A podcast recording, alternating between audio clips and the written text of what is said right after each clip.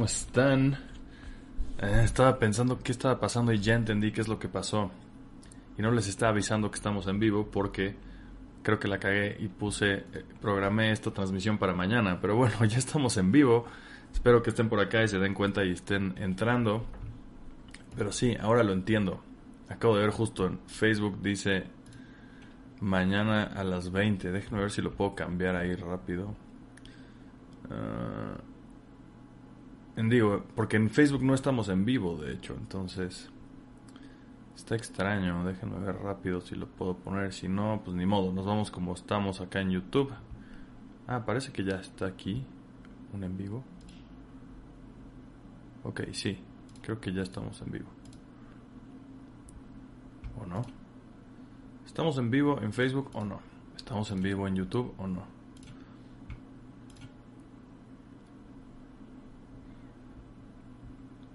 A ver, a ver, a ver, ¿qué está pasando aquí?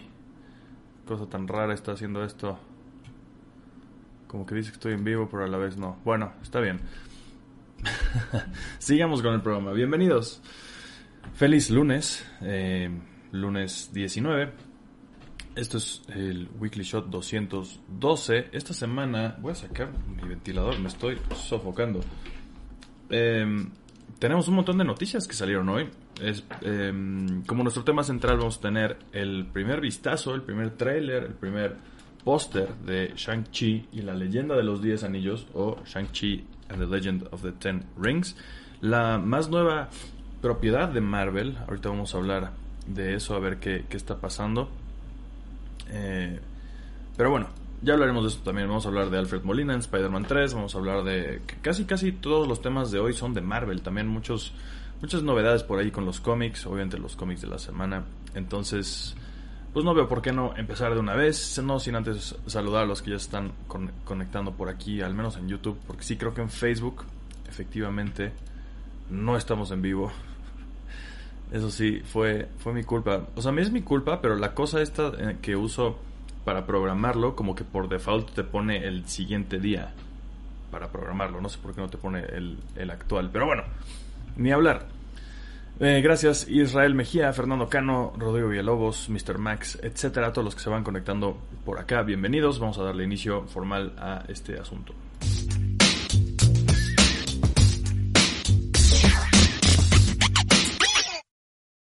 ¿Cómo están? Yo soy Willy, bienvenidos a One Shot Comics. Esto es el Weekly Shot número 212, que es nuestro programa semanal. Todos los lunes a las 8 de la noche nos vemos por aquí para discutir todos los temas comiqueros que hayan salido durante la semana. Hoy no es la excepción. Nuestra primera sección, como siempre, es la de los cómics de la semana, que van a salir aquí en México. Para empezar, tenemos este estreno bastante curioso, que es el número uno de esta miniserie de crossover entre DC y Fortnite. Eh, como que hubo un evento en, en, el juego, aparentemente, y también va a tener como que su, su tie-in en los videojuegos, algo por el estilo. La verdad es que ya ni me acuerdo, ya habíamos hablado de todo esto cuando, cuando, cuando iba a salir. Está saliendo prácticamente simultáneo aquí y en Estados Unidos, que yo sepa. Entonces, eso está chido. Y aparte, creo que cada uno de estos números va a traer un código para el juego en el que vas a poder con ese código descargar algo. No sé si algún tipo de, cosmético o algún skin o algo por el estilo. No me acuerdo exactamente de qué era. Si ustedes se acuerdan, porque de esto ya lo hablamos hace unos meses cuando se anunció. Pero la verdad no me acuerdo mucho. Pero bueno, este primer número tiene un precio de 69 pesotes. En teoría debería estar disponible desde hoy. Aquí está una portada variante. Y también está por aquí el número 2 de King in Black Symbiote Spider-Man. Número 2, este cuesta 59 pesos. Por parte de Panini tenemos un montón de manga que continúa. Tenemos el primer tomo de la quinta parte de JoJo's Bizarre Adventure que se llama Golden Wind, el número 1, 159 pesos. También como estreno tenemos Ruby, no estoy seguro de cómo se pronuncia esto, 149 eh, pesos, el número 1. Y también como cómic, creo que lo único que tenemos de esta semana en Panini de cómic es Cinema Purgatorio de Alan Moore y Kevin O'Neill. 239 pesos. Eh, creo que son pasta dura. No sé si todos los Panini HC son pasta dura, ahora que lo pienso. Porque HC.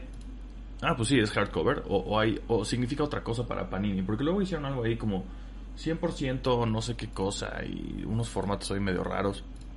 Yo creo que sí en, en pasta dura este Cinema Purgatorio de Alan Moore. Eso es todo lo que hay esta semana en español. Eh, por aquí en México. Díganme ustedes qué es lo que van a conseguir. Si van a comprar este de Fortnite o no.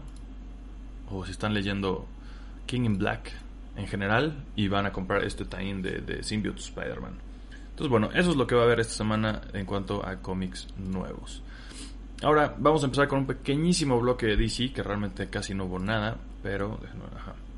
Andy Muschietti, que es el director de The Flash, anunció por medio de Instagram este, este mismo videito el inicio de rodaje, el inicio de producción de la película. Por fin, después de un montón de tiempo y un montón de veces que se suponía que iban a hacer la película y luego no, y luego sí, luego no. La película de Flash como que no, le, no ha tenido muy buena suerte, al menos la producción, ¿no? La película todavía no existe. Pero, eh, pues bueno, así fue, fue, fue este rollo se anunció simplemente así. Hoy es el, es el día 1 de producción de The Flash. Y bueno, este aparentemente es el logo oficial de la película. Si me preguntan a mí, está bastante chido. Digo, no hay mucho que moverle en realidad al logo de Flash, aunque las letras sí son distintas a lo que hemos visto antes. Me parece bastante chido. La se ve bonito, la musiquita que le pusieron está bonito. Y pues ya. Eso es. Pero hablando de Flash, también se confirmó otra cosa que creo que es mm, a lo mejor un poco más mm, reconfortante, porque muchos, no lo habíamos hablado aquí porque solamente eran rumores, pero mucha gente estaba diciendo por ahí que Michael Keaton como que estaba dudando de su aparición en la película de Flash, porque como sabíamos, ya lo habían anunciado desde hace mucho tiempo como, como que iba a regresar como Bruce Wayne, como Batman, o sea, como su, su propia versión de Batman, ¿no? El Batman de otro universo, junto con el de Ben Affleck. Eh, entonces como que vamos a tener varios Batmans diferentes, universos diferentes en esta película de Flash. Pero luego Michael Keaton como que dijo que le daba culo grabar básicamente. Creo que van a estar grabando en Londres. Y entonces Michael Keaton estaba preocupado por la situación de la pandemia en Reino Unido, como que según él pues no lo están manejando bien, estaba, estaba peligroso el asunto.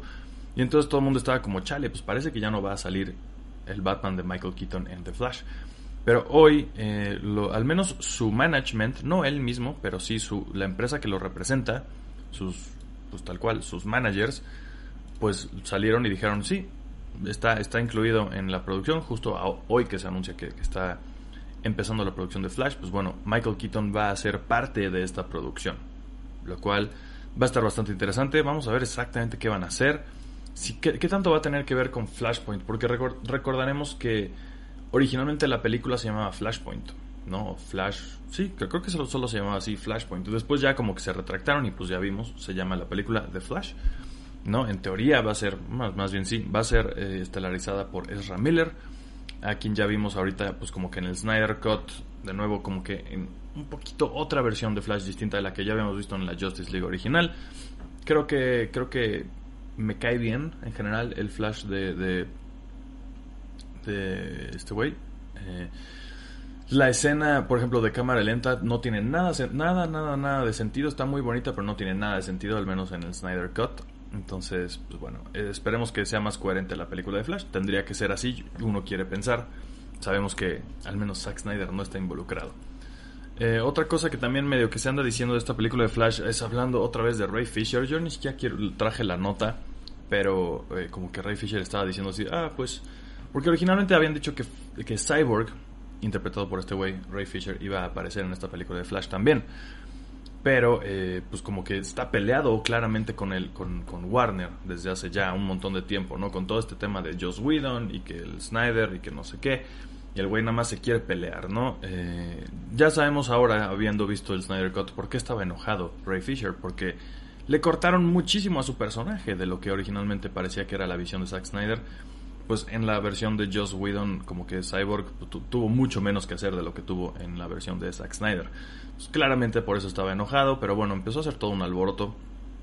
Y ahora dice que si el estudio, si Warner le ofrece una disculpa, él está dispuesto a regresar como Cyborg. Dudo muchísimo que eso vaya a pasar. Como yo ya les, había dicho, yo creo que va a ser muy difícil que veamos de nuevo a Ray Fisher como, como Cyborg. Tendría que pasar algo extraordinario, yo creo, para estándares de Hollywood como para que los, los directivos digan, sí, vamos a volver a contratar a este güey que nos dio tantos dolores de cabeza de prensa. Yo lo dudo mucho. eh, yo creo que le podemos decir adiós al Cyborg de Ray Fisher o a Cyborg en general, porque ni siquiera se me ocurre que, que, quieran de plano contratar a alguien más, o sea, eh, recastearlo, ¿no? Recast al, al personaje que pongan a otro actor para que interprete el mismo personaje, yo lo dudo mucho, entonces yo creo que ya no vamos a ver ese cyborg. Al menos eso pensaría yo. Bueno, eso es pues otra, otra pequeña cosa que, se, que parece que va a pasar en esta película de Flash. No va a tener a Cyborg, pero sí va a tener al Batman de Michael Keaton. O bueno, parecería que no va a tener a Cyborg. Esta noticia está muy, fue muy confusa para mí, me tardé muchos días, también por eso no la publiqué en las redes de One Shot, porque me tardé mucho en entender qué era esto. Skybound X o Skybound 10, no estoy seguro, pero es eh, una serie, una miniserie semanal eh, para celebrar los 10 años del sello de Skybound. Recordemos que dentro de Image Comics hay sellos o estudios, en este caso Skybound es uno de ellos. Como que cada uno de los fundadores de Image eh, tenía su propio sello o ha tenido su propio sello. Hay otros que no son fundadores, pero también tienen como que su sello. Skybound siendo el sello de Robert Kirkman, probablemente el hombre más rico en la industria de los cómics, ¿no? Gracias a The Walking Dead. Y ahora también con Invincible, ¿no? Yo creo que le está yendo muy bien. Pues bueno, hablando de Invincible, va a regresar también aquí como artista Ryan Otley, se reúne con, con Robert Kirkman para hacer esto, que se llama Skybound X y en la portada tiene algo que es una versión de Rick Grimes, el ex protagonista de The Walking Dead, sosteniendo un sable de luz, ya sabes, con una mano robótica, un traje como de superhéroe. Yo era como, ¿qué es todo esto? Y unos zombies por ahí atrás, ¿no? Muy al estilo Walking Dead. Dibujado, por supuesto, por Ryan Otley, el maestro de la sangre prácticamente. De la sangre cartoony, ¿no? Eh, entonces me tardé mucho en entender esto hasta que aquí ya empecé a leer como bien de qué se trata todo esto. Aparentemente, en el número 75 de The Walking Dead, que se me hace raro, según yo sí había llegado a leer Walking Dead hasta entonces, pero la verdad es que no me acuerdo, em, aparece de alguna forma esta versión ficticia dentro de ese otro mundo ficticio de Rick Grimes, que es como que un superhéroe o algo por el estilo. Eso es como Rick Grimes está muerto en los cómics de Walking Dead, bueno, murió mucho antes de que terminara la serie. Y eh, eh, aquí, pues obviamente, como que está vivo. Y van a retomar esta versión alterna de Rick Grimes. Parece que este lightsaber es de Michonne. La verdad es que no entiendo mucho. Estoy muy desconectado de, The Walking Dead. Le perdí la pista hace mucho tiempo. Pero supongo que está divertido esto. El caso es que esto de Skybound X, llamémoslo así, eh, va a ser una miniserie semanal de 5 números. Pero es una miniserie que también es como que una antología, celebrando varios otros personajes que han aparecido en el sello de Skybound. Em, entre ellos, por ejemplo, acá vamos a ver. Entonces, esta, esta parte de acá se va a llamar eh, Rick Grimes 2000. Rick Grimes 2000 va a ser como que el gancho de la serie. Va a, tener cinco capítulos, cada uno en cada uno de los números de, de esta como mini antología. Ese es como el gancho, pero aparte va a tener algunas otras cositas. Otro estreno importante aquí es que Clementine, que es el personaje de The Walking Dead, pero que ella no había, aparecido en los cómics nunca, sino que es la, la, chica, la niña que sale en el juego de Telltale Games. ese juego que tuvo muchísimo, muchísimo éxito de The Walking Dead. Ella va a hacer su debut en los cómics en este Skybound X número 1. Va a tener una historia corta ahí. Va a haber también historias de Ultra Mega y Manifest Destiny, que son otros cómics independientes que son parte de Skybound. Vamos a tener también, aparte de, por ejemplo, el capítulo 2 de esta madre, vamos a tener eh, nuevas historias de Stillwater, Murder Falcon, que es una historia que yo tengo muchas ganas de leer, que es eh, dibujada y escrita por... Eh, ¿Cómo se llama? Warren... No sé qué, Warren Johnson. es un güey que dibuja brutal. Eh, y pues bueno, y la primera aparición de Everyday Hero Machine Boy, que no sé si, si vaya a ser en la historia de Murder Falcon o vaya a ser como algo nuevo que nos van a presentar aquí. Parecería que son casi casi como, como, como números de The, de, Walking Dead. Del Free Comic Book Day. Si han leído alguno de los cómics que sacan normalmente las editoriales para el Free Comic Book Day, me dan esta vibra, como que te tratan de presentar cosas nuevas, sacan números especiales de cosas que ya existían, me recuerda un poco, poco este, esta, esta, miniserie. Entonces, Birthright también es parte de Skybound, Assassin, Nation, ¿no? Science Dog, uno ya bastante viejo también por ahí de Robert Kirkman. Eh, Redneck Excellence, demás, ¿no? Un montón de otras cosas. Eh, gasolina, aparentemente es otra cosa. Six Sidekicks of Trigger Keaton. Un montón de otras cosas como que nuevas y viejas van regresando. Si son fans, sobre todo de Robert Kirkman en general, pues probablemente les vaya a gustar. O algunos de los creadores, por lo menos en el primer número, obviamente Robert Kirkman, Tilly Walden, James, James Harren, Chris eh, Dinges, Ryan Otley, Matthew Roberts y demás. En cada una pues hay otros creadores porque pues hay otro, otras cosas, ¿no? Entonces va a estar interesante esto. Eh, la verdad sí me, tardé bastante en entenderlo, pero creo que más o menos ya le agarré la onda de qué se trata todo esto. Y pues así va a estar el rollo. Díganme aquí si ustedes han leído algún... Si ustedes son, número uno, si son fans de, Walking Dead, de The Walking Dead. Y dos, ¿qué algún otro cómic de Skybound han leído? Y pues eso es. Así va a estar. Skybound X, cinco números semanales que salen junio, julio. Uh, julio, el 7 de julio, y así cada semana va a salir un nuevo número. Eh, pues empezamos con nuestro gran bloque de Marvel, con esta que se me hizo bastante curiosa. De hecho, hasta me llama la atención como para, para checar esta nueva serie de Amazing Fantasy ¿Qué demonios es Amazing Fantasy? Pues es la antología viejita que hoy en día ya no existe. Pero que en su momento fue la que nos introdujo por primera vez a Spider-Man en 1962. En el, por supuesto, mítico Amazing Fantasy número 15. Que en teoría iba a ser, más bien fue el último número. Ya iban a cancelar ese título, no estaba vendiendo chido. Pero se les ocurrió meter una historia de Spider-Man. Y pues el resto es historia.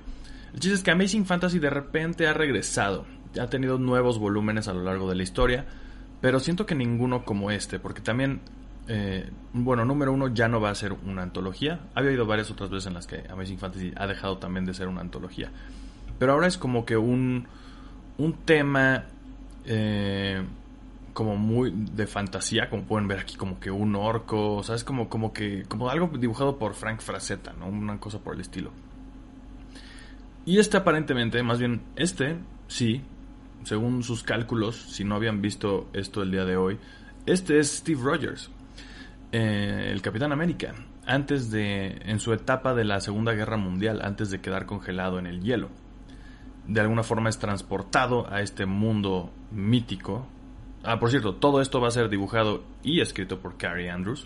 Ahorita vamos a ver el arte de interiores. La portada también es suya, solamente que los interiores son pues, bastante distintos, son un poco más más, cartón, cartunescos, ¿no? Me gusta bastante los interiores, de hecho. Me gustan bastante más que... O sea, esto está chido, como que por el tema de fantasía que están manejando, pero no me gustaría que los interiores a mí fueran así. Yo soy mucho más de este estilo. El caso es que van a, va a juntar este güey, por alguna razón, es muy fan del Capitán América de la Segunda Guerra Mundial, de Peter Parker cuando era adolescente y de Natasha Romanoff antes de volverse formalmente Black Widow, cuando estaba como que aprendiendo en la escuela esta, bueno, escuela, aquí lo llaman escuela, pero bueno, en el, en el Red Room, ¿no? De lo que seguramente vamos a ver mucho ahora en la película de Black Widow este año. Eh, entonces, esos tres personajes, este güey los transporta a este mundo fantástico lleno de orcos y princesas y elfos y demás. Aquí vemos al pequeño Spidey que tiene, pues, sigue siendo un adolescente todavía ahí como que siendo capturado por una agente rana, ¿no? Y a Natasha creo que no la vemos en, esta, en estos previews. Eh, creo que no. Pero aún así el arte se ve bastante bonito. Mm, se me hace bien, bien loco este concepto. Se me hace muy extraño la mezcla de estos tres personajes. Y todo eso siento que puede hacer un cómic bastante chido. Eh, a veces pasa que este tipo de ideas, cuando son bien ejecutadas, resulta en algo bien chingón. Entonces, la verdad sí me llamó mucho la atención esto nuevo de Amazing Fantasy. Lo que no dicen es cuánto va a durar, si va a ser mensual o qué demonios sale igual en, julio, 28 de julio. Y entonces, pues bueno, Black Widow del Red Room, como dice por aquí, el, Spider-Man que era adolescente y el Capitán América de la Segunda Guerra Mundial, que según esto son las, las versiones más icónicas de estos personajes, que pues, no, para nada lo son. Ninguna de estas, ¿no? Ninguna de estas es la versión más icónica. Spider-Man, su versión más icónica no es la de adolescente, siento yo. ¿No? El Capitán América, siento, tampoco es la Segunda Guerra Mundial su versión más icónica. Y de Black Widow tampoco, cuando estaba más joven. En fin, eso es lo que se me hizo raro de esto, pero de, fuera de esto, que esta aseveración de que son las versiones más icónicas, fuera de eso eh, se, se siente bastante interesante. Ahora, ellos no saben, por ejemplo, si están muertos, si están soñando o si realmente fueron transportados a este reino mágico, ¿no? Y pues obviamente lo que tienen que hacer es encontrar su camino a casa. Y ya, lo que se me hace chistoso es que no nos dicen cuánto va a durar. No sabemos si es miniserie, si es serie o qué demonios, pero sabemos que el número uno sale el 28 de julio. Díganme ustedes acá si si les llamó la atención esto tanto como a mí o dicen, nah, qué hueva con esto, eh, pero no sé, no sé, está, está chistoso, se me es un concepto tan extraño que siento que puede funcionar. Entonces así está, Amazing Fantasy regresa ahora en la forma de una locura de fantasía por ahí. Em, esto, esta nota en específico es un poco vieja, pero aquí vienen cosas de lo que viene después, ¿no? Vamos a tener primero, eh, recordemos, el Hellfire Gala, que va a ser como que este evento de 12, 12 partes, pero no, creo que tal cual no son por capítulos, que yo entiendo, hasta donde yo lo entiendo. Aquí están, por ejemplo, todo lo que sale. Hellions 12, Marauders 21, todo esto va a ser, va, va a, ser parte de la Hellfire Saga, pero por ejemplo, ninguno dice capítulo 1, capítulo 2, sino que la Hellfire Saga va a ser como, digo, Gala, Hellfire Gala va a ser como una celebración dentro del universo nuevo de X-Men, dentro de Krakoa, este, todo este nuevo concepto que, se inventó Jonathan Hickman, eh, es una sola noche. Y entonces vamos a ver en cada uno de estos números el punto de vista de cada uno de los personajes de cada una de estas series de esa misma noche. Entonces, si quieres ver qué pasó con la X-Force durante la Hellfire Gala, vas a leer X-Force 20. Si quieres leer qué, pasó con los de Excalibur, vas a leer Excalibur 21. Y así sucesivamente. El que sí es, em, sobre todo los más importantes que yo veo, es el número, es Planet Size X-Men número 1, escrito por Jerry Dugan con arte de Pepe Larraz. Esta es, hasta donde yo entiendo, el que sí tienes que comprar. Este es como el número principal de la Hellfire Gala. Junto con, yo imaginaría, X-Men 21 que pues es el que es escrito por Jonathan Hickman, con arte de varios, varios artistas, que ve bastante chido. Entonces, eso me, indicaría que estos dos son los números clave. Y también, a eso a lo que vamos, aquí nos, nos van a plantear el debut del nuevo equipo de los X-Men. Porque a pesar de que está, hay un título de cómics que se llama X-Men, desde toda la nueva era de Krakoa no había, no se había formado formalmente, valga la redundancia, un equipo que se llamara X-Men hasta ahora. Y entonces esa es precisamente la nota de esta semana, que ya sabemos cuál es este equipo. Y aquí lo tenemos en esta muy bonita imagen dibujada por Pepe Larraz, con colores del buen Marte Gracia. El nuevo equipo de X-Men es el siguiente. X-Men, ¿no? Así se van a llamar. Ahora son los X-Men y son los nuevos, el nuevo equipo insignia son Cyclops, Marvel Girl, eh, Sunfire, Rogue, Wolverine, pero es este X23. Eh, bueno, ya no es X23, pero es la, eh, Lara Kinney. Sync y Polaris. Polaris siendo, recordarán aquí en el programa que hace unas semanas Marvel llamó a que los fans votáramos por quién queríamos que fuera el nuevo miembro de, de los X-Men. Y aparentemente esas votaciones las ganó Polaris y pues bueno, ahora la tenemos aquí. Va a estar en el nuevo equipo. Entonces todo este nuevo equipo va a debutar en, precisamente en este X-Men 21, que yo entendería que es el último número de ese volumen de X-Men, porque a partir de, del Hellfire Gala va a aparecer el nuevo X-Men número 1, ¿no?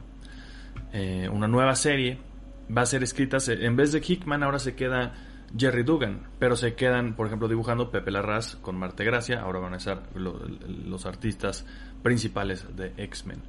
Va a tener estas portadas variantes que vemos aquí, que creo que son cuatro, está dividido en cuatro portadas connecting, eh, dibujadas como que el fondo no sé quién lo haya hecho, por ejemplo, pero cada uno de los personajes los dibujó uno de los artistas que está promocionando Marvel ahorita con el, bajo el nombre de Stormbreakers, ¿no? Que son Juan Cabal, Carmen Carnero, Pitch Momoko, Iván Coelho, RB Silva, Nacha Bustos, Natacha Bustos, perdón, eh, Patrick Gleason y eh, Joshua Casara, dibujando a cada uno de estos personajes.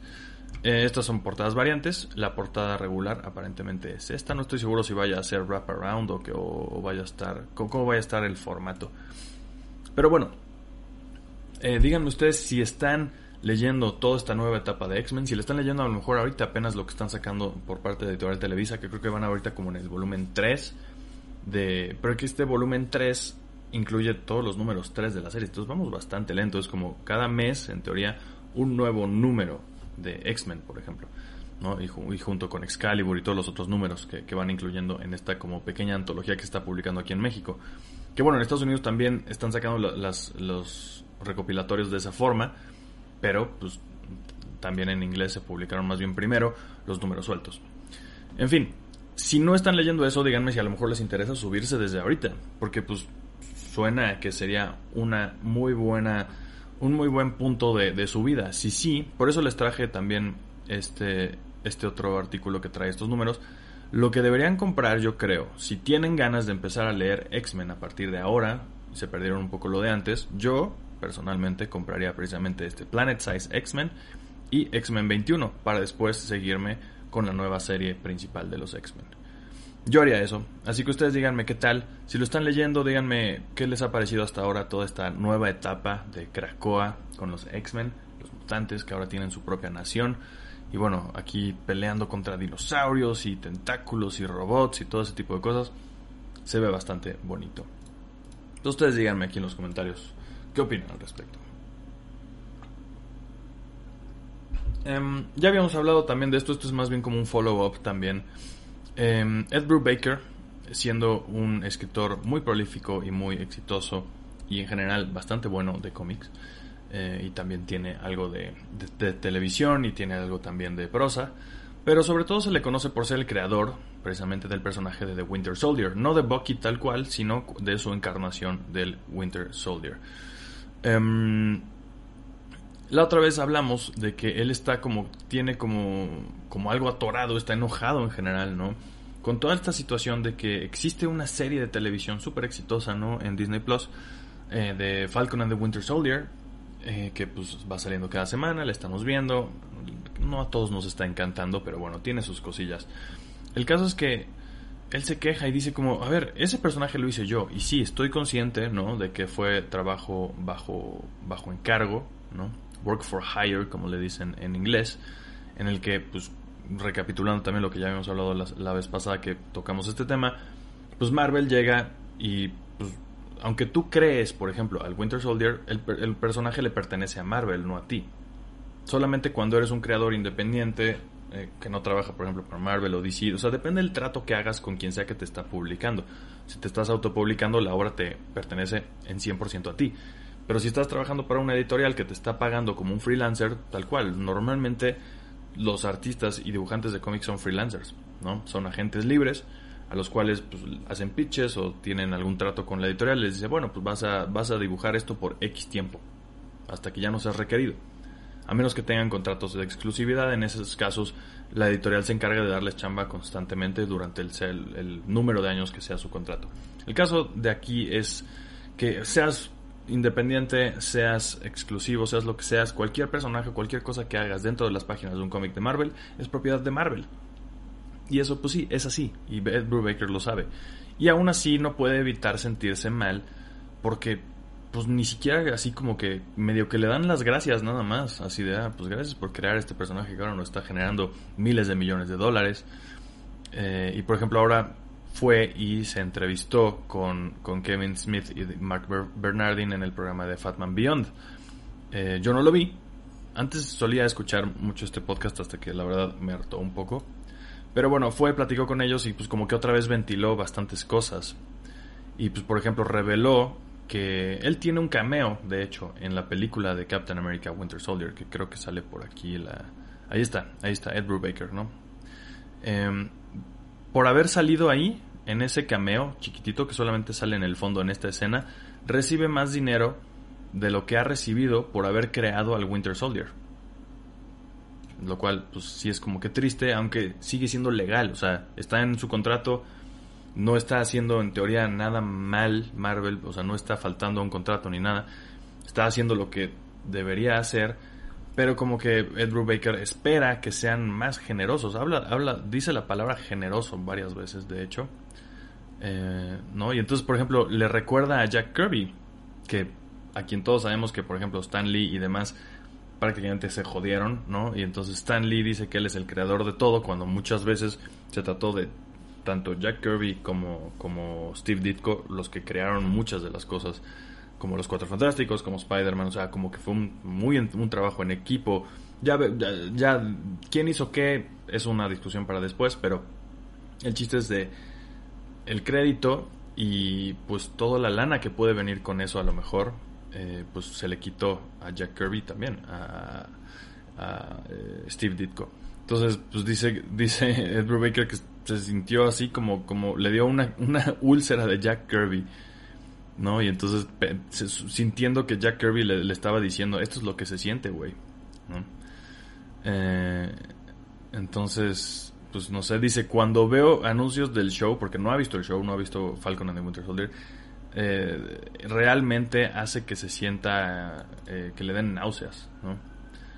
Entonces, pues dice, güey, pues, o sea, es su chamba, no, no tengo pedos, tanto como que está más peleado con la editorial de Marvel porque siente que, le deberían dar regalías cuando realmente no, no está estipulado que se le den regalías. Pero aún así él siente que pues ya se hizo tan grande el personaje que a lo mejor debería ser diferente la cosa.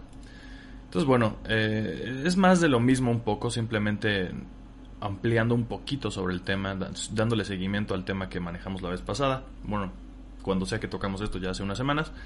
Y pues de nuevo les pongo la pregunta como, ¿ustedes qué creen que debería hacer, por ejemplo, Marvel o en el caso de DC o quien sea, ¿no? Que de repente pues tienes a estos creadores que hicieron estos personajes que estás usando todavía, ¿no? O sea, por ejemplo, en el caso de los conceptos que vas a usar, lo, dije también la vez pasada que hablamos de esto, hablé, puse por ejemplo, puse el ejemplo de Mark Miller. Mark Miller siendo quien escribió el cómic original de Civil War, y pues ya usaron ese concepto en el cine, pero pues a Mark Miller le dieron nada más las gracias. A lo mejor, ya ni me acuerdo si sí sale su nombre al final de la película o no. Pero pues, ¿qué creen que ustedes que debería pasar? ¿Sabían esto? ¿Sabían que aunque tú seas el creador, de, el creador de The Winter Soldier y el Winter Soldier venda millones, miles de millones en mercancía y juguetes y demás y aparezca en películas y series, a ti no te toca ni madres? ¿Ustedes creen que eso es justo? Creen que está bien porque pues bueno, hay un, hay un contrato de por medio al fin y al cabo, o creen que debería haber como este tipo de excepciones, como este, en este caso, así de bueno, pues este güey está ahí, eh, como que tendría que haber una barra, yo siento, para que realmente todo sea justo y no, por ejemplo, si se queja a Ed Brubaker y le dan dinero, pues bueno, no sé quién más se va a quejar porque inventó cualquier otra cosa que sale en las películas, ¿no? Así ah, yo inventé a Rocket Raccoon, yo qué sé, ¿no? Que también pasó eso con Bill Mantlo, que es precisamente el creador de Rocket Raccoon no le tocó ni madres cuando se hizo ultra famoso Rocket Raccoon gracias a la, a la película de Guardians of the Galaxy. Pero bueno, eh, pues no sé, díganme ustedes aquí en los comentarios qué opinan de todo esto. Eh, esto es una noticia pequeña, pero es buena, yo creo. Se anunció en Twitter, de hecho, por parte de la misma cuenta de Spider-Man Into the Spider-Verse, manejada según yo por más bien por gente de Sony, que más por gente de Sony que de Marvel eh, pues más bien tiene que ser gente de Sony, 100%. No, no hay gente, ahora que lo pienso, no hay gente de Marvel involucrada en Into the Spider-Verse. Más que los que prestan las licencias, ¿no? Pero no, no hay Marvel Studios ni nada. Pero bueno, em, se anunció que a los directores de la secuela, por fin hay como que noticias, hay movimiento, como que parece que está, se retrasó todo esto por la pandemia, aparentemente la producción de la secuela de Spider-Man Into the Spider-Verse Salió en 2018, se supone que la secuela sale en 2022, pero la verdad yo lo dudo mucho. Si empieza en producción, ahorita ya tenemos quiénes son los directores. Yo quiero pensar que ya hay, ya hay mucha preproducción. Aún así, no creo que lo vayan a lograr para, para 2022. Yo creo que se va a retrasar. Pero aún así, yo estoy contento con que se haga la película. Y los directores de la nueva película son los siguientes. Eh, son Aquí está. Joaquín Dos Santos, ¿no? Ken Powers y Justin K. Thompson. Cada uno de ellos siendo, por ejemplo, Joaquín Dos Santos sobre todo, siendo yo creo que el que tiene el, currículum más impresionante, fue director o productor, o, sea, hizo un montón de cosas o storyboards en The Legend of Korra, o también en el primer Avatar The Last Airbender, ambas grandes, grandes caricaturas. Y pues lleva mucho tiempo haciendo este, películas también para Sony Pictures. Creo que estuvo también en Lluvia de Hamburguesas y todo ese tipo de cosas. Que de hecho muchos de ellos han estado involucrados en lo mismo, también por, por eh, Miller y Lord, que son, estuvieron también desde el principio en, en Lluvia de Hamburguesas. Powers, por ejemplo, fue nominado al Oscar como por, dirigir una película que no es de animación ni nada, porque se llama One Night in Miami, ¿no? Eh, y es codirector de Soul. Eso, es, un gran equipo hasta ahora, ¿no? Eh, y también escribió Star Trek, Star Trek Discovery, casual. Eh, Thompson es director en Sony Pictures Animation y últimamente eh, pues fue el director de producción de Spider-Man Into the Spider-Verse. Estos tres güeyes van a dirigir la nueva película. Creo que está en perfectas manos, la verdad. Con todos los demás productores que tiene y todo lo demás. Eh, suena muy bien. esperemos que, que pronto veamos más, que nos digan a lo mejor ya una fecha más... Yo creo que más realista, porque sí siento que dentro de un año ni de pedo hacen una película de la misma calidad que Spider-Man Into the Spider-Verse, ¿no? Entonces, pues ya veremos qué tanto ya llevan avanzado. A lo mejor ya llevan mucho trabajo y pues, simplemente apenas nos están anunciando quiénes son los directores. No lo sé. El caso es que es bueno de, de cualquier forma saber algo de esta, de esta franquicia tan tan chingona. Y pues ahí está. Ahora, Christian Bale, pelón, y pues, parece que medio flaco, está en Sydney, Australia, grabando Thor Love and Thunder. Esto pues no es mucha noticia, ya lo sabíamos. Sabemos que va a interpretar a Gore, eh, el, carnicero de dioses, el, el matadioses, el villano de la corrida de Jason Aaron en Thor, al menos de toda la primera parte. Pero no, eh, aparece en toda la serie, de hecho, ya no les voy a decir más. Pero bueno, eh, está pelón porque aparentemente va a usar un maquillaje, va a usar prótesis para parecerse a Gore. Entonces, pues nada, así, rapidito. Simplemente no lo habíamos visto por ahí, no habíamos visto fotos de Christian Bale. Em, yo creo que no vamos a ver su personaje hasta que nos enseñen un trailer. Que yo creo que no debe faltar mucho tiempo para que veamos ya algo, algo de esta película que hemos visto un montón de, hemos visto un montón de, de imágenes como esta de, de la producción. Que esta no es necesariamente la producción, parece que solamente está por ahí en algún lado en Australia. Pero bueno, así estuvo. Ahora sí, eh, Alfred Molina confirmó él mismo, abriendo toda, toda, toda su bocota, que efectivamente va a aparecer en Spider-Man 3. A pesar de que Marvel hasta ahora, ni Marvel ni Sony, ¿no? Eh, han dicho nada de todos estos rumores que hay de que el multiverso y que Spider-Man 3 y que Tobey Maguire y que Andrew Garfield y que no sé qué y que Electro y que ¿no? Eh, que va a haber estos villanos de las otras franquicias de Spider-Man eh, pasadas. Pues como que todo, nada de esto estaba súper confirmado y ahora el mismo Molina dice sí, sí voy a salir. Y sí, es la misma encarnación, es el mismo personaje de, que apareció en Spider-Man 2. Que apareció y murió en Spider-Man 2, de hecho.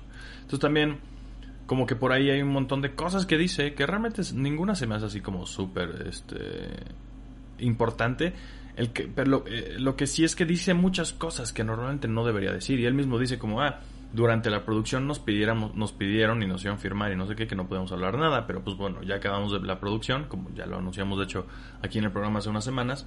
Ya acabó de producirse Spider-Man eh, No Way Home, así se va a llamar Spider-Man 3.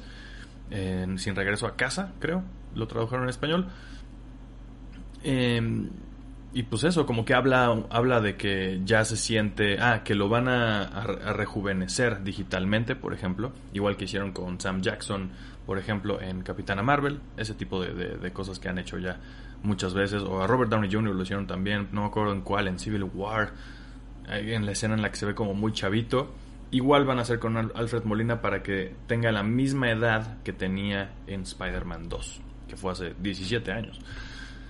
Y él mismo dice también que se le hacía raro eso porque pues él ya se siente mucho más viejo, está un poco más pesado eh, y como su fisicalidad, sus movimientos literalmente eh, han cambiado y entonces él siente que podría verse raro con la cara más joven pero con él actuando como, como más viejo. Y luego dice, ah, pero pues ahora que me acuerdo realmente pues, como que los tentáculos son los que hacen todo, entonces ya me despreocupé. Entonces como que así está hablando muy cabalmente sobre todo. Eh, vamos a ver si no se meten problemas, esperemos que no, porque como que sabemos que normalmente esto no se debe hacer con una película de Marvel. Eh, pero pues bueno. y pues eso es. está confirmado Alfred Molina como Otto Octavius. Otto Octavius en Spider-Man No Way Home. ¿Cómo llegó ahí? ¿Cómo escapó la muerte? Pues eso supongo que tendremos que ver la película. O a lo mejor el trailer nos cuenta todo. Pero bueno, eh, yo, pues también ya deberían muy pronto sacar un trailer de esta película. Yo creo. Y por fin confirmar o negar todo lo que ya nos han dicho, que más bien parece que todo se empieza a confirmar. Todo este asunto del multiverso. Y bueno, ahora sí, lo, lo más relevante sobre todo de hoy, Shang-Chi. ¿Quién lo diría? Lo más relevante de hoy es Shang-Chi.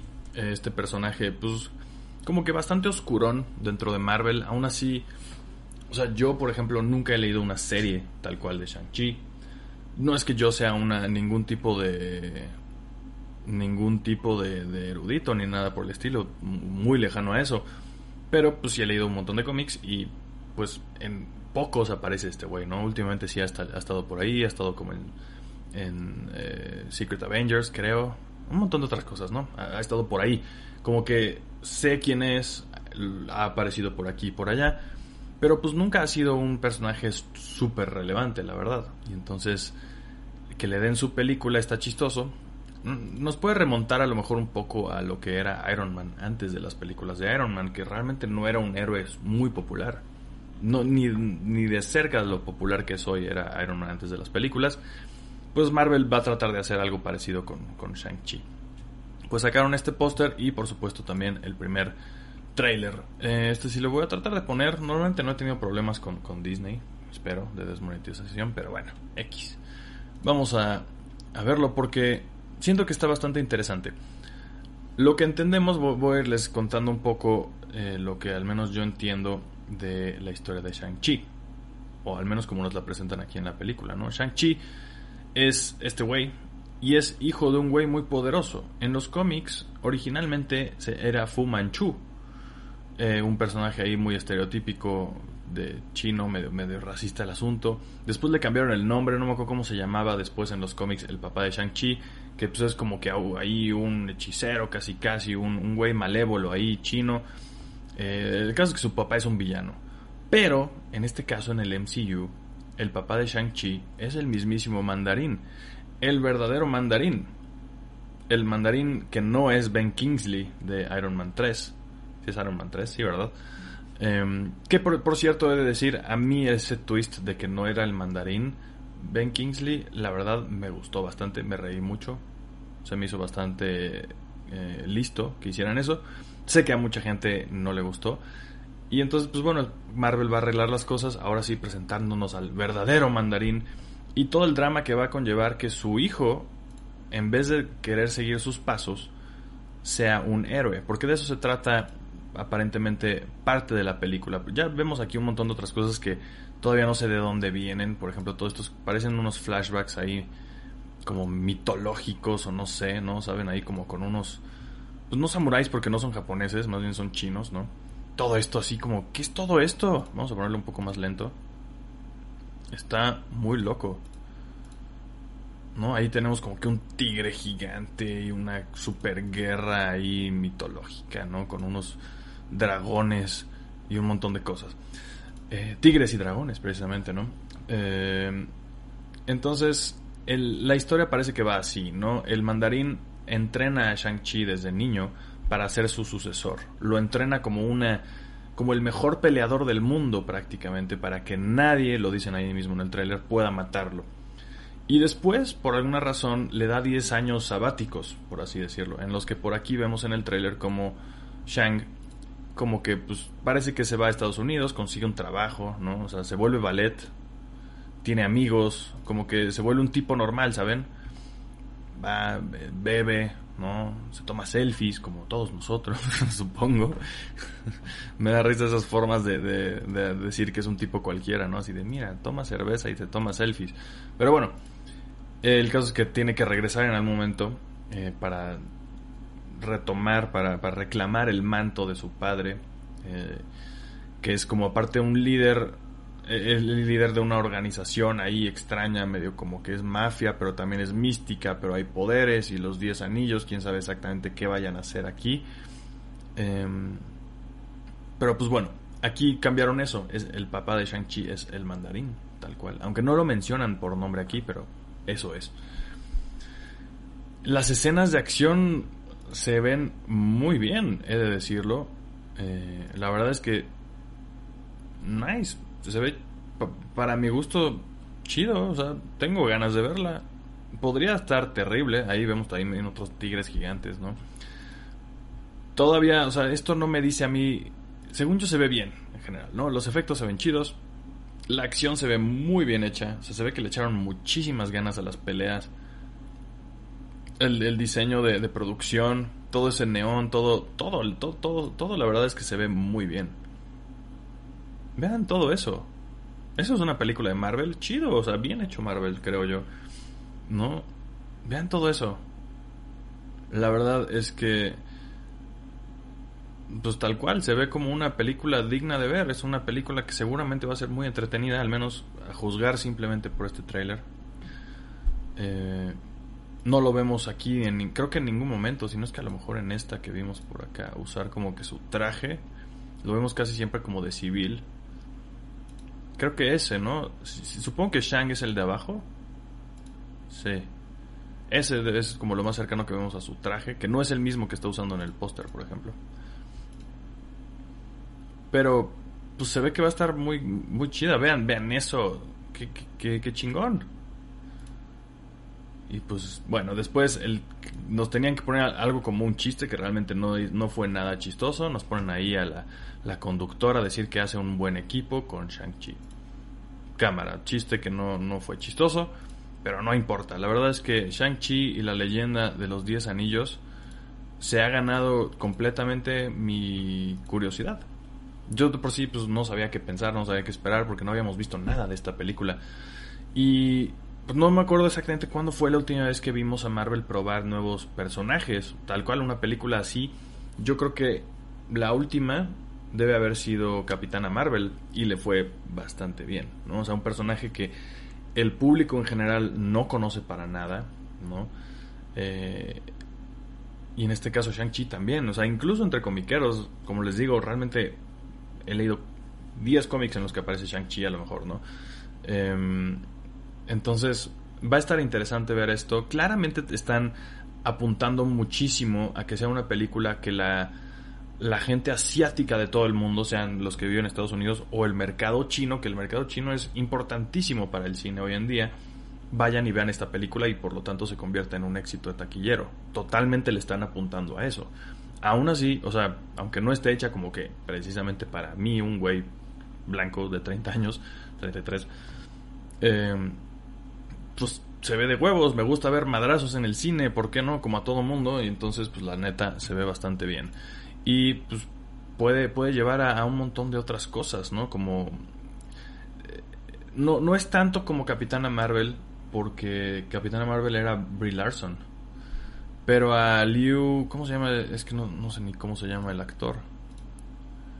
Pues el actor que sale de Shang-Chi, que creo que se llama Liu algo. Yo no sé en qué más salga, al menos yo nunca lo he visto. Ciertamente, o sea, de cualquier forma no es tan famoso como ya lo era Brie Larson antes de convertirse en Capitana Marvel.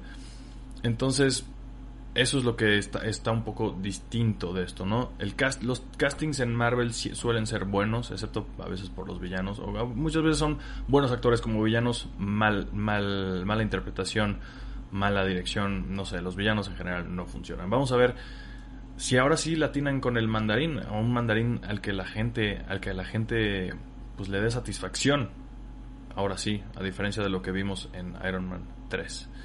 Em, y pues eso, a Shang-Chi muchas veces sí lo hemos visto, ahorita que estoy leyendo exactamente un par de comentarios de reojo, pues sí lo hemos visto claramente haber hecho equipo con Iron Fist, ¿no? Ese tipo de héroes de artes marciales, ¿no? White Tiger y todos esos güeyes, eh, como que se lleva con Luke Cage y con todos esos güeyes como más callejeros.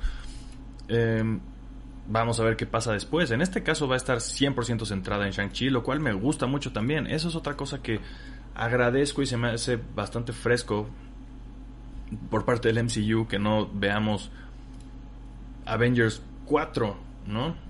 ¿Cuántos van? Sí, esto sería Avengers 5, supongo. Eh, no, sino que realmente parece que es una película 100% enfocada en lo que es Shang-Chi, ¿no? Entonces, eso me da gusto. Eh, por supuesto que va a haber conexiones, seguramente va a haber cameos de gente que ya conocemos del universo de Marvel. Es, imposible que no lo hagan. Pero aún así siento que sí parece ser una película centrada en él. Y entonces, pues la neta, chido. Le doy todo el beneficio de la duda por ahora, hasta que veamos más. Y pues de hecho, pues no falta tanto para que veamos esta película. Faltan cinco meses. Menos de seis, en menos de seis meses la vamos a ver en cines, ¿no? Por ahora no se anunció igual que Black Widow, que en ese caso Black Widow ya sabemos que se va a estrenar al mismo tiempo en cines y en Disney Plus. Entonces, e, esta parece que no, solamente está anunciada para cines. Esperemos que, para entonces todo este asunto eh, de la pandemia vaya mejor. Le voy a dar su like, por supuesto, incluso desde la cuenta de One Shot. Eh, porque sí, y, y, eso también nos habla mucho de esto. Por lo menos el trailer latino ¿no? Que es Marvel Latinoamérica, tiene muy poquitos dislikes, pero extremadamente pocos. 200 de 14 contra 14 mil es muy poco. Entonces, en general, creo que chido, o sea, la gente está contenta con esto, ¿no? Así que bueno, ese fue el tema central de hoy. Ya estamos por cumplir, de hecho, la hora, pero bueno, vamos por ahora a ver sus comentarios. Uh, um, Mario Calixto dice, es la primera vez que te escucho en vivo, está chido tu concepto, muchísimas gracias Mario, bienvenido. Stanislao dice, si, compra, si compraré la miniserie de Fortnite, traerá códigos para descargar cosas en el juego. Creo que el primer número trae un código para descargar el skin de Harley Quinn. Tienes toda la razón. Sí, el primer número trae un skin de Harley Quinn.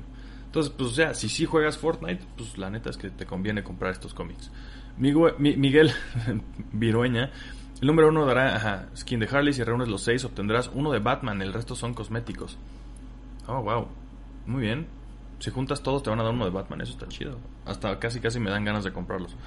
Aunque no juego Fortnite, pero sí como que tengo planeado a lo mejor retomarlo. Bueno, no juego Fortnite hace mucho tiempo. El final de King in Black fue épico, dice Stanislao. Muy recomendable es el título principal y los tie-ins de Venom. Y aquí Fernando Aguilar, por supuesto, nos va a aclarar todo esto que, yo tenía muy confuso. Rick Grimes murió en el 191 y el cómic terminó en el 193. Sí, tienes razón. Ahora que lo, que lo dices, ya me acordé de esas notas. Yo no lo leí, no, no, leí toda la serie. Pero, o sea, leí como que 8 TPBs, 6 por 8. Pues no, me quedé por ahí más o menos a la mitad de la serie, supongo. Eh, al final del número 75, Kirkman explica que había pensado en terminar el cómic en ese número y como desde el principio hizo la promesa de la aparición de Aliens, lo hizo en un par de páginas no canon. Mm, ajá, eh, ajá esa versión de Rick Grimes no es canon y esto que vamos a ver en eh, Skybound X no es canon de The Walking Dead, simplemente es como diversión, divirtámonos con esta versión de, de Rick Grimes, ¿no? Eso es lo que van a hacer con este cómic. Um, Oscar Alfredo dice: Mentiría si dijera que no le tengo un chingo de ganas a la Amazing Fantasy. Muy bien. Stanislao dice: Tengo sentimientos encontrados con este reboot del título de X-Men. Me dejaron muy hypeado con todo lo que pusieron en la mesa de House of X y Powers of Ten. Pero es que yo no, yo no veo que vayan a tomar otra dirección. O sea, no es un reboot.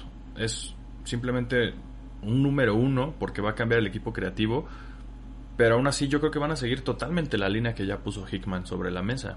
Yo no tendría, yo no me preocuparía por eso en realidad. Mm. Stanislao también dice, Robert Kirkman leí los primeros de Oblivion Song. Esa se ve buena, de hecho. Hasta la cuarta temporada de Walking Dead y ahora emocionado con Invincible. Hasta el día con X-Men dice, pero en este evento solo agarraré el título de Planet Size y el de X-Men. Sí, yo creo que también es lo más sabio casi siempre durante un evento no comprar todo a menos que seas un completista y pues eso es lo que quieras hacer. Como Israel Mejía, que dice, yo sí leo todo lo de X-Men, pero lo voy viendo en Marvel Unlimited. Eh, lo de X, eh, of Swords no me agradó tanto. dicen que eso estuvo bastante flaco. Pero desde House of X y Powers of Ten está bueno todo lo de X-Men. Carnage 2020 dice, ¿crees que algún día Krakoa sea destruida? Aún no leo nada de esa etapa. Ah, bueno, pues entonces léela. eh, pero sí, en algún momento, o sea, si te refieres a que ese concepto de Krakoa Vaya terminar, pues en algún momento sí, pero yo creo que sí va a durar. Si, a lo que te refieres es como si va a durar este status quo actual de los X-Men, yo creo que sí. Les está yendo muy bien, están vendiendo mucho, ya con eso es suficiente. Mm. A ver, de Brubaker y Stanislao dice, qué mala onda, ojalá canalice toda esa frustración en un proyecto independiente muy chingón.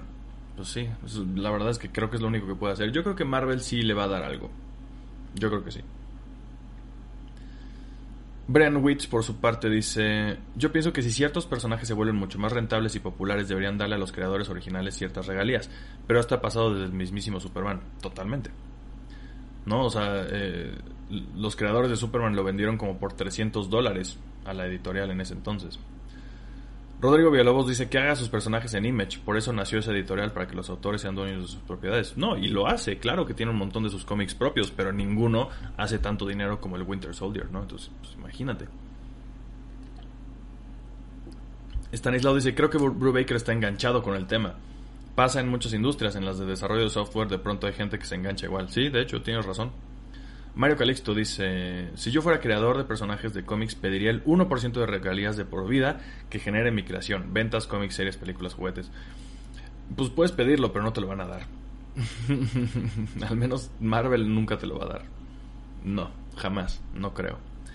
Carnage 2020 dice, mucha gente piensa que Stan Lee inventó todos los personajes que existen en Marvel. No me sorprendería que gente piense que Stan inventó a Miles Morales. Pues, pues no, a mí tampoco me sorprendería. Pero pues es nuestro trabajo. casi, casi eh, guiar a la gente. Stanislaw pregunta si Todd pidió alguna vez regalías por Venom. No. Según yo, Todd McFarlane sabe perfectamente cómo funciona Marvel. No es que no lo sepa Baker, pero pues, más bien Todd. Pues Todd McFarlane ya no necesita regalías por Venom. Nunca las necesitó. Entonces yo creo que, que, que no, no tanto. Más bien, pues como que está emocionado de que la gente reconozca de nuevo al personaje, siento yo. Esa es mi impresión. La verdad no estoy súper seguro. Mm, Fernando Aguilar dice, creo que cuando creas personajes o argumentos para una empresa y estás de acuerdo con el contrato, tal vez los créditos de eso en la película están bien. Crear nuevos personajes para tus propios proyectos. Lo que puede pasar en estos casos, lo que se me ocurre a mí que puede hacer eh, Marvel Studios, es que cuando realmente usa algo, ya sea un personaje creado específicamente por una persona o un concepto tan claro como el de Civil War, que le den un crédito. O sea, una cosa es un agradecimiento y otra cosa es un crédito en una producción. Cuando le das agradecimiento, pues simplemente lo está, es un reconocimiento y ya, le dices, literalmente le das las gracias. Pero si le das un crédito, eso sí implica algo monetario normalmente. Normalmente. Entonces, si vuelves de algún tipo productor asociado o no sé qué tipo de, de cosas se puedan inventar para que, por ejemplo, en este caso a Brubaker o a Mark Miller, quien sea, les den ese crédito, pues con eso yo creo que sería la forma más fácil de, resolver este problema. Mm, Carnage 2020 dice, Image es lo mejor no hacer en Image es mejor no hacer colaboraciones con otros escritores como hizo Todd en Spawn, porque puede terminar peleado por los derechos de un personaje como le pasó con Angela, que ahora es de Marvel. sí, eso pasó, eso fue verídico aunque Iron Man sí tenía mayor importancia del universo Marvel si lo comparamos con Shang-Chi, dice Carnage. No, totalmente, sí, 100%. Nada más, yo sé. Iron Man 3 no es tan mala como parece, dice Brian Witz. Creo que yo estoy de acuerdo, tiene muchísimo que no la veo. Iron Fist más popular que Shang-Chi, pero pues ya sabemos qué pasó. ¿Crees que haya alguna segunda película? Que si hay segunda película salga Iron Fist, pregunta Tabolandia. Pues es que todavía no sabemos. Para empezar, todavía no revierten los, los derechos de, de Iron Fist ni de Luke Cage todavía no revierten esos a Marvel. Los que sí fueron ya los de Daredevil y creo que Jessica Jones también. O Punisher. Yo no me acuerdo exactamente cuál era. Pero creo que Iron Fist todavía no. ¿O sí? En fin. Eh, es que también es eso, o sea, pensar en si va a salir Iron Fist, más bien, antes que eso hay que preguntarnos si van a continuar, por ejemplo, con el Daredevil de Charlie Cox o no. Yo creo que lo ideal sería que sí, esos mismos actores siguieran interpretando a esos personajes. Incluso el güey de Iron Fist, que ya ni me acuerdo cómo se llama, pero creo que sí pueden hacer algo mejor con Iron Fist que de lo que hicieron en su serie. Es la más flaca de todas esas, definitivamente. Pero yo, yo sí dejaría a ese güey, simplemente como que por, por continuidad. Mm, mm, mm. Viendo el tráiler de Shang-Chi me dieron ganas de ver la nueva de Mortal Kombat. ¿Ya está en alguna plataforma? Dice Stanislao. No, apenas, la, apenas salió como que los primeros trailers, ¿no? La verdad no sé cuándo sale la película de Mortal Kombat. Bruno Rubio dice, la mejor versión de Mulan que tendremos. Em, la conductora haciendo la Sandra Bullock en Speed, dice Stanislao. Así parece. Ah, parece eso. Ok, Brian Witz dice, dicen que podrían cambiar los anillos por brazaletes. ¿Alguien sabe de dónde viene ese rumor? Digo, no se me hace mal el cambio. Pues es que vemos algunos brazaletes ahí en el, en el tráiler, de hecho. Tal vez es eso, no estoy seguro.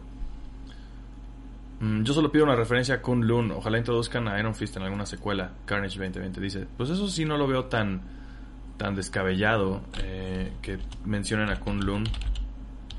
Podría ser. Black Widow se estrena el... Ya se me olvidó, de hecho. Uh, se estrena... Uh,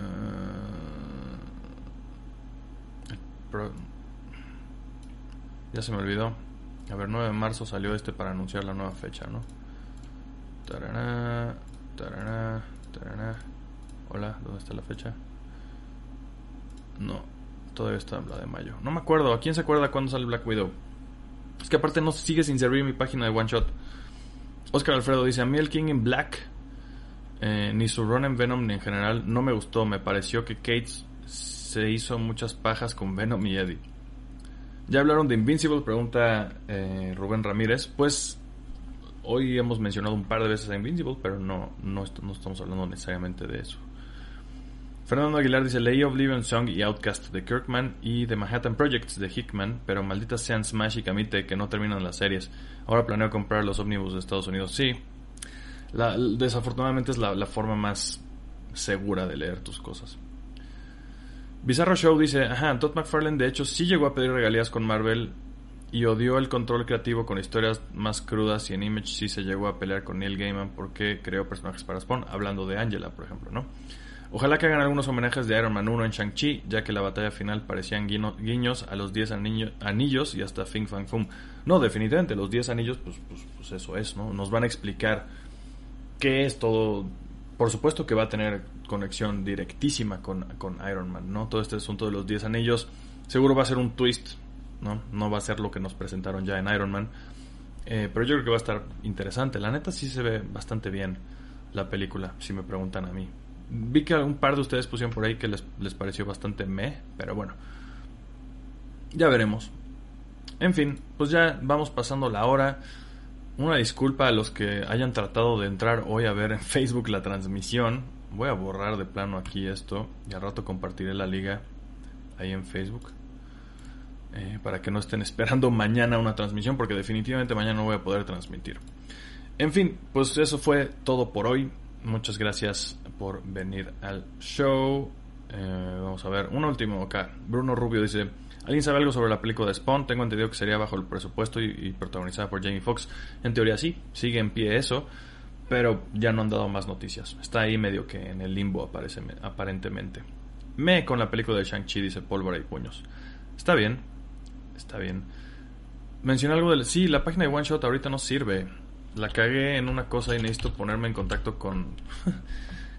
o sea, sí puedes entrar, pero como que no cargan los artículos. Por lo tanto, no puedes entrar al calendario de estrenos, que pues, es lo, casi casi para lo único que uso la página últimamente. tengo que ponerme en contacto con el, con el soporte de WordPress, yo creo. No con... No, sí, tiene que ser yo con WordPress. Entonces, bueno, ahí la tengo publicada, ahí lo tengo que checar yo. En fin, muchas gracias por venir. Nos vemos la próxima semana. Esta vez, esta semana no vamos a tener nada en Twitch, por ejemplo, ni nada de nada, porque voy a estar de viaje de chamba. Regreso hasta el fin de semana, entonces pues nos vemos hasta el próximo lunes con otro Weekly Shot. Esto lo subimos como siempre ahorita como podcast, lo comparto también en Facebook para que los que están esperando verlo ahí lo puedan ver allá. Muchas gracias a todos por venir, ya terminamos. Váyanse a leer cómics de artes marciales.